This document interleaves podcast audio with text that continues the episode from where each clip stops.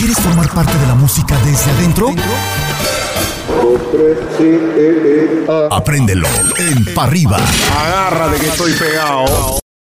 Muchísimas gracias a toda la gente por estar aquí en este podcast, el segundo capítulo de lo mejor del género urbano. Hoy vamos a hablar de un grande, sí, voy a hablar de Ramón Luis Ayala Rodríguez, que bueno, eh, quizá ya sabías eh, este dato, el nombre real de, de Daddy Yankee, pero ¿cómo surge el nombre de Daddy Yankee? Bueno, ese es su nombre artístico, que significa papá grande en inglés, Big Daddy.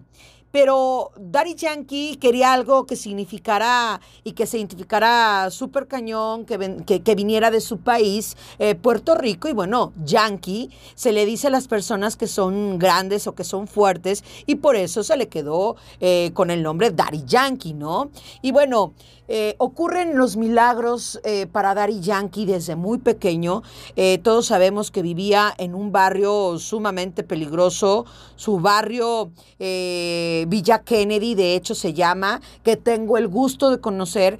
El estudio, que muchas personas que viven ahí saben que es un estudio de grabación de Daddy Yankee, pero obviamente... Eh, nadie, muchas personas turísticas pues no saben que es un estudio de, de, de Daddy Yankee donde él vivía. Lo hizo y de verdad está bellísimo. Bueno, les cuento algo muy importante de Villa Kennedy. Cuando él estaba muy chico, eh, estaba muy pequeño, era un niño todavía. Eh, desgraciadamente, eh, en dos ocasiones lo balearon. Fueron balas, obviamente, perdidas, donde una le, apuntaron, obviamente, en lo que es la cadera, pero muchas personas no sabían que después que lo balearon, fue precisamente que él expresó hace muchos años que fue en la pierna y que casi le cuesta eh, perder la pierna. Y eso obviamente hizo que Daddy Yankee ya no formara parte de las grandes ligas como él siempre soñaba ser un gran beisbolista. Sin embargo, eh, su gran pasión también por la música eh, fue obviamente la música latina. Él siempre le ha gustado la música salsa, que se inclinó primero por esa, pero obviamente empezó con el freestyle, el palabreo y pues nada, empezó a crecer su carrera artística acompañado de Miredi, su esposa, que obviamente hasta el día de hoy ella maneja la carrera artística de, de, su esposo Raymond Ayala. Pero nada, nosotros también hablando al respecto sobre el barrio de Daddy Yankee, hay algo muy importante. Corazón Guerrero. Eh, pues por supuesto, así se llama la fundación de Daddy Yankee. ¿Por qué, ¿Por qué menciono esto?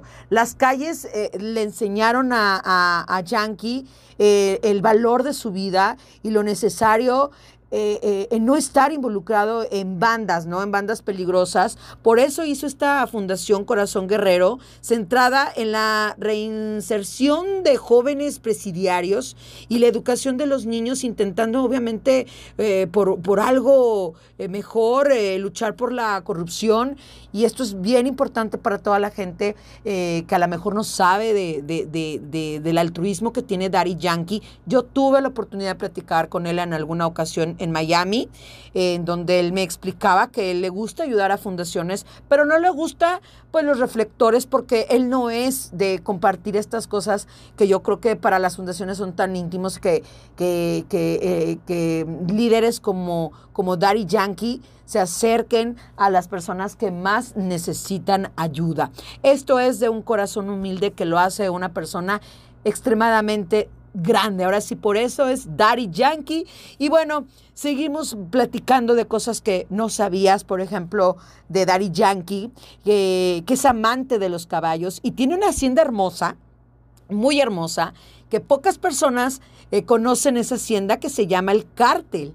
Pero déjenme decirles que si ustedes van a Puerto Rico y van a Plaza Las Américas, van a encontrar el Museo de Daddy Yankee, donde se van a poder dar cuenta de mucho de la historia de, de Raymond desde sus inicios hasta la actualidad.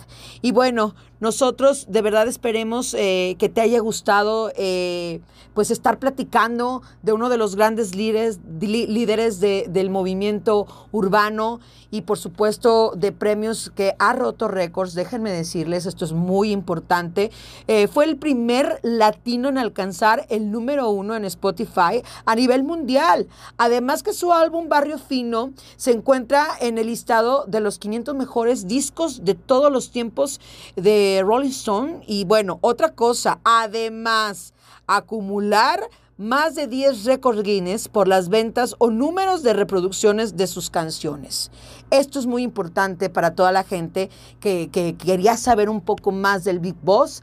Aquí está, es un artista internacional eh, y pues nada, eh, eh, ha sido un comienzo de Daddy Yankee para para empezar con la evolución, que muchos han aplaudido la disciplina que ha tenido Daddy Yankee, por eso está donde está, por eso es el respetado. Sí, es un reggaetonero, eh, es un pionero, es de, de, verdad, es un exponente de la música urbana más representativo, como se los digo, de su género. Y bueno, también déjenme decirles que de acuerdo con, obviamente, con varios influencers conocedores del género eh, de la industria, es uno, como se los digo, uno de los pioneros de la industria del reggaetón a nivel mundial, reconocido a nivel mundial. Eso es Daddy Yankee. Y bueno, eh, feliz de la vida, eh, compartir también 20 millones de copias de sus discos. Ha ofrecido conciertos alrededor del mundo, eh, tiene dos disqueras eh, que todos conocemos, Cartel Records, este, y los Kangri Singh, que es uh, también muy importante. Tiene líneas de ropa, ten perfumes, relojes, zapatos. Bueno, ¿qué podemos, qué podemos decir? Es más, también es, este, es actor. Hizo una película, hizo una película muy importante que se llama El Barrio Fino, que, que acumuló muchísimos millones de dólares. Y bueno, hay muchos porcentajes que Dari Yankee destina para grandes fundaciones que necesitan apoyo. Pero bueno, muchísimas gracias a la gente por estar eh, en contacto nosotros en Parriba con Gali Flores. También me pueden seguir en Instagram. Ahí estoy a sus órdenes. Otra cosa importante, esto ya es un dato para cerrar. Eh, a él no le gusta platicar mucho de su vida privada, sin embargo, con esto de las redes sociales, pues obviamente eh, se ve reflejado que, su esposa Miredis también es una gran influencer.